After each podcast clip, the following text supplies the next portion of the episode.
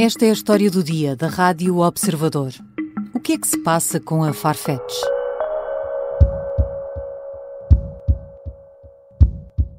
The shares are surging after the Telegraph reported the company may go private after a troubled New York Stock Exchange lifting, listing. Founder Jose Neves reportedly in talks with advisors at JP Morgan about this. Primeiro, a notícia do The Telegraph na terça-feira que avançava que José Neves, o magnata da Farfetch, assim dizia o título, estava em contactos com outros acionistas para tirar a empresa da bolsa de Nova York. Depois, o comunicado oficial da empresa que adiava a apresentação de contas, prevista para quarta-feira, sem indicar nem as razões, nem uma nova data. Mas já antes, os números difíceis de ignorar daquele que foi o primeiro unicórnio português. Prejuízos consecutivos desde o ano passado e uma queda impressionante no valor das ações, que chegaram a valer 73 dólares e desde setembro não passam dos dois. Que problemas enfrenta a plataforma de comércio eletrónico de roupa e acessórios de luxo? E que vantagens ou prejuízos pode ter com uma saída da bolsa?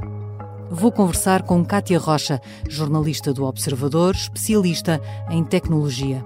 Eu sou a Sara Antunes de Oliveira e esta é a história do dia. Quinta-feira, 30 de novembro.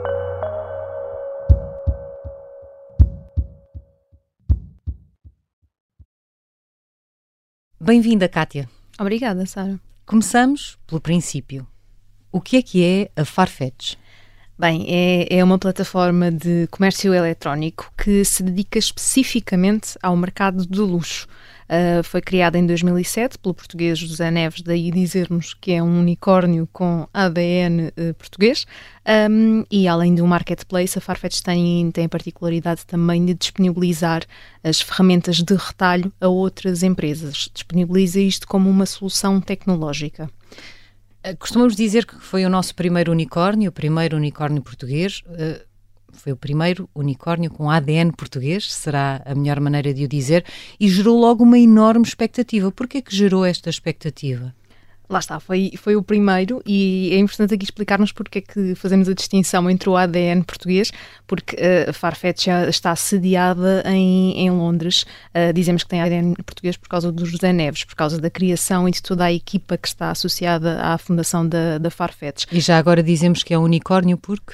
Um unicórnio é um, é, é um estatuto uh, de uma empresa que ultrapassa a avaliação de mil milhões de dólares. Uma startup. Uma startup. E normalmente isto diz para empresas que não são cotadas em, em bolsa. Em bolsa existe outra forma diferente de medir a avaliação destas, destas empresas e também é um bocadinho discutível se se continua ou não a ter sempre este estatuto de unicórnio, mesmo neste caso da Farfetch, sabe-se que ela hoje em dia vale menos de mil milhões, uh, portanto em teoria, já não deveria ter este, este estatuto. E uma empresa de 2007 também já é um bocadinho difícil ser considerada uma startup. Um, é, e depois também tem aqui o facto de ter sido a única empresa desta vaga de, de unicórnios uh, portugueses que chegou à Bolsa e logo à de Nova York, que é o maior mercado e tem aqui um peso uh, diferente, o que também contribuiu para esta, para esta expectativa. Uh, depois há também aqui a questão da própria temática e do mercado onde a Farfetch opera, que luxo. é o luxo, mexe sempre com, com o imaginário, uh, o que gera também aqui expectativas e além disso é um mercado que movimenta muito, muito dinheiro. Qualquer pessoa que abra o site da Farfetch vê rapidamente que uma peça pode ascender a milhares de, de euros. E percebe também que pode não ser para todas as carteiras. Essas expectativas foram sendo cumpridas ao longo do tempo? Uh, tem aqui sido muito explorada a questão das, das, contas da Farfetch ao longo dos anos, principalmente desde que eles estão em bolsa, que têm esta obrigatoriedade de divulgar as contas ao mercado e os resultados, uh, que é algo que os outros unicórnios não fazem. Porque não estão em bolsa. Exatamente.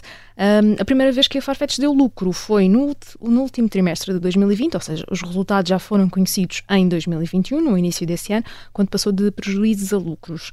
Um, mas há aqui que ter em conta um fator muito particular da, da Farfetch, que costuma ter influência também aqui nos resultados que são apresentados, uh, que é um mecanismo de financiamento que a empresa usa que se chama obrigações convertíveis que são indexadas à cotação da ação. O que é que isto quer, quer dizer? Por favor. É uma forma de atrair investidores, mas que está muito dependente do valor das ações em bolsa. Ou seja, se as ações subirem, vai ter de ser aqui inscrito um custo maior uh, nesta, nesta emissão deste, deste financiamento. Isso tem de estar nas contas e no que é divulgado ao mercado.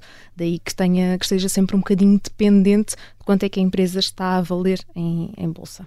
Em 2018 há então essa entrada na bolsa, na bolsa de Nova York, que é uma experiência que se revelou com o passar do tempo, destes cinco anos, muito atribulada tem tido altos e baixos, sim, como, como toda esta história da, entrada na Bolsa. Um, a cotação da empresa tem estado a desvalorizar de forma gradual no último, no último ano e, e aqui, assim, temos de ter em conta que o facto de estar em Bolsa significa que está também, consequentemente, exposta a, a outras empresas que estejam a operar no mesmo setor. Às vezes fala-se até um bocadinho do efeito de, de contágio que acontece numa ação, pode uh, penalizar ou beneficiar outras empresas que estejam a operar no mesmo, no mesmo setor. Um, Aqui a Farfetch atingiu, um, um, as ações da Farfetch atingiram um máximo em 2021, uh, que foi uma altura em que muitas empresas de comércio eletrónico estavam a ser beneficiadas pela questão da pandemia, estávamos em confinamento, as pessoas compravam mais uh, online, tudo isso influenciou aqui muito esta, estas empresas que estão neste mercado de, de compras online. Nesse momento, em fevereiro de 2021, ultrapassou os 73 dólares por ação. Foi esse pico de que falavas. Sim, mas desde então as ações têm estado a desvalorizar e agora neste, neste momento já desvalorizaram mais de 90% uh, eh, face ao, ao valor de quando entraram em bolsa, que foi nos 20 dólares. É um impacto muito grande num ano que também não está a ser fácil por outras razões.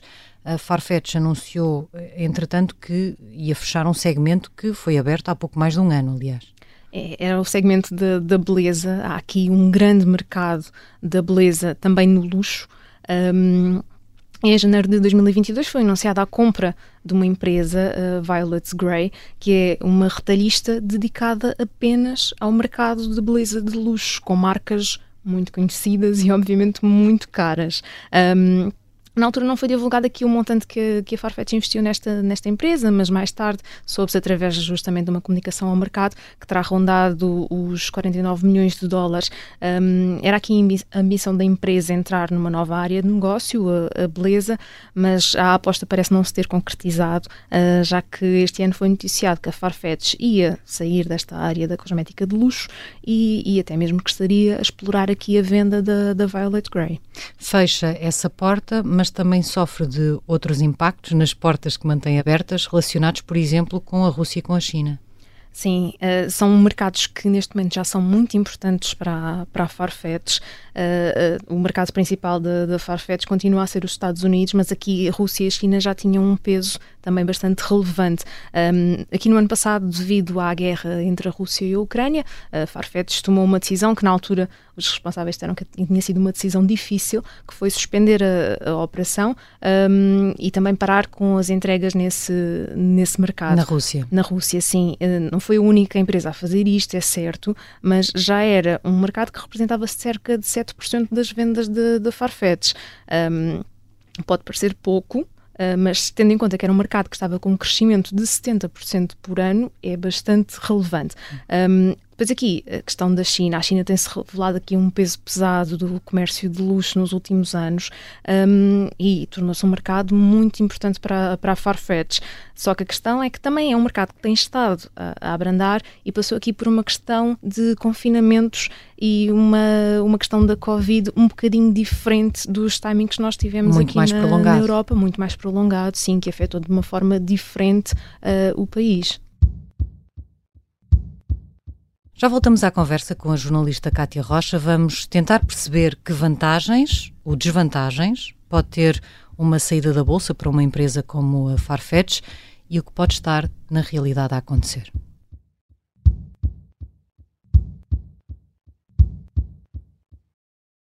Esta é a Operação Papagaio. O plano mais louco de sempre para derrubar Salazar.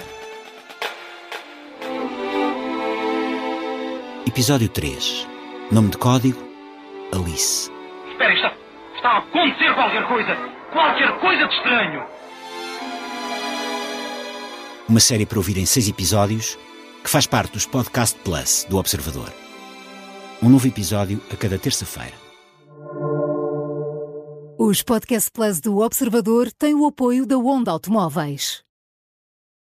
Estamos de regresso à conversa com Kátia Rocha, jornalista do Observador. Kátia, o que é que pode levar uma empresa como a Farfetch a sair da Bolsa? Há várias. várias razões. Há vários, Vamos há vários algumas. fatores. Mas um deles pode ser mesmo aqui a questão de não estar tão exposta ao, ao mercado. E, e está, é, é, diferente de ser uma empresa cotada e ter obrigações e ter também de. está-se um bocadinho sempre exposta a tudo o que, que, está a acontecer e é, é uma hipótese de, de escrutínio constante. Um, isso obriga a responsabilidades, tem de se respeitar as regras do mercado. Neste caso, como a Farfetch está na Bolsa de Nova Iorque, tem de responder aos reguladores norte-americanos e também há aqui a questão da obrigatoriedade de divulgar contas portanto, uh, tem de se fazer chamadas com analistas, que há, há, perguntas que podem ser um bocadinho mais, mais difíceis.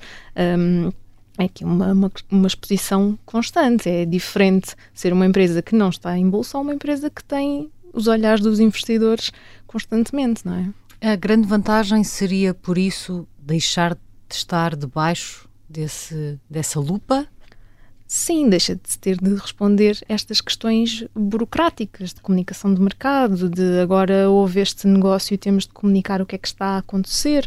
É, é diferente. Um, dá talvez mais recato a uma empresa do que estar constantemente com esta exposição. É claro que a Bolsa uh, tem a parte dos investidores e dos acionistas, mas é, é diferente não estar em Bolsa ou estar em Bolsa, não é? Sobretudo quando a experiência na Bolsa tem sido tão uh, tumultuosa como uh, tem sido da Farfetch. Quando saiu a notícia do The Telegraph sobre os planos para sair da Bolsa, as ações da Farfetch primeiro dispararam, mas pouco depois começaram uma queda muitíssimo acentuada. Por que é que isto aconteceu?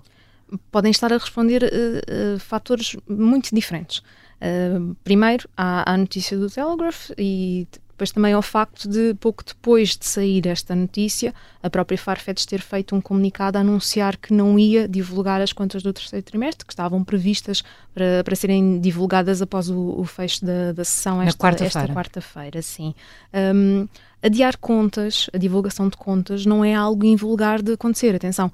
Um, mas neste caso é que não houve uma justificação para isso ser feito. A Farfetch disse apenas que não ia divulgar e que divulgaria quando, quando, quando assim fosse, fosse oportuno. Sem nenhuma data. Sim, normalmente as empresas dizem porque é, que, porque é que vão adiar ou que fator é que está é que teve aqui efeito nesta, nesta decisão. Nesse caso isto não aconteceu. Um, e depois dos resultados do trimestre passado, que foram conhecidos em agosto, e mostrar aqui um prejuízo de 281 milhões de, de, dólares, já havia muitos investidores que estavam aqui à espera das contas deste trimestre para perceber um bocadinho o que é que se estava a passar na, na Farfetch e também ter a tal chamada com os, com os analistas e poder aqui esmiuçar um bocadinho o que é que estava a acontecer, nomeadamente com o diretor financeiro. Um, com esta questão de adiarem a apresentação de contas e também um comunicado da Duranda Cartier, um, as ações estiveram obviamente aqui a reagir uh, estes fatores e a digerir um bocadinho o que é que, que, é que está a acontecer e, e a tentar perceber o que, é que, que é que se passa. Falavas num comunicado da dona da Cartier porque tudo isto acontece numa altura em que se acreditava que estava prestes a acontecer um negócio muito importante com precisamente a empresa que é a dona da Cartier. Que negócio é este?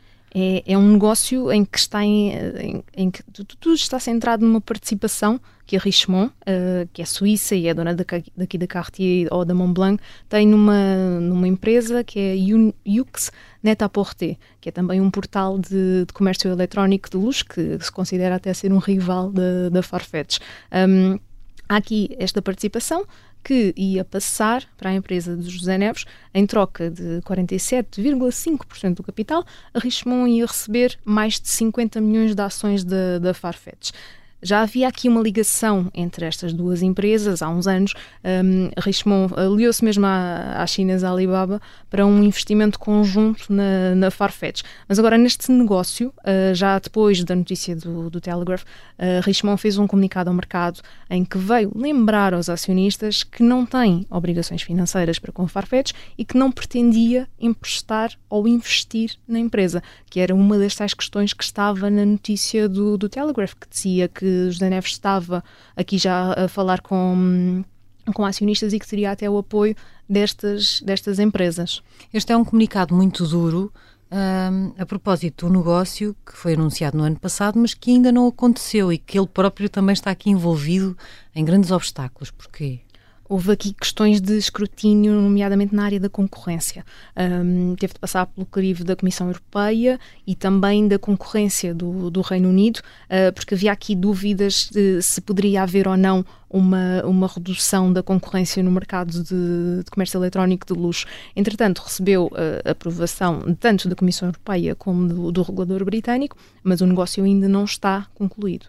A dona da Cartier já veio dizer que está a acompanhar cuidadosamente esta situação. Isto significa que este acordo, este negócio, pode estar em risco? Existe essa, essa hipótese. A Richemont disse que estava a analisar cuidadosamente, como disseste, a situação da, da Farfetch e que estava mesmo a considerar analisar todas as opções que tem neste negócio, que foi anunciado há mais de um ano. Um, dizer que está a analisar já tem aqui um peso e dizer que não está a planear investir também tem peso. Um, e há aqui ainda outra tentativa da Richemont de distanciar, uh, que é quando no final deste comunicado diz que nem as marcas que tem, que são várias marcas de luxo, uh, nem uh, a Neta Borté já adotaram as soluções tecnológicas da Farfetch. Portanto, distancia-se aqui da, da empresa. Deixando claro que não há nenhuma ligação. Obrigada, Kátia. Obrigada, Sara.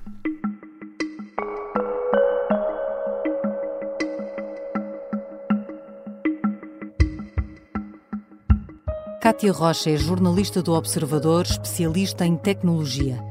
Esta foi a história do dia. A sonoplastia é do Bernardo Almeida, a música do genérico é do João Ribeiro.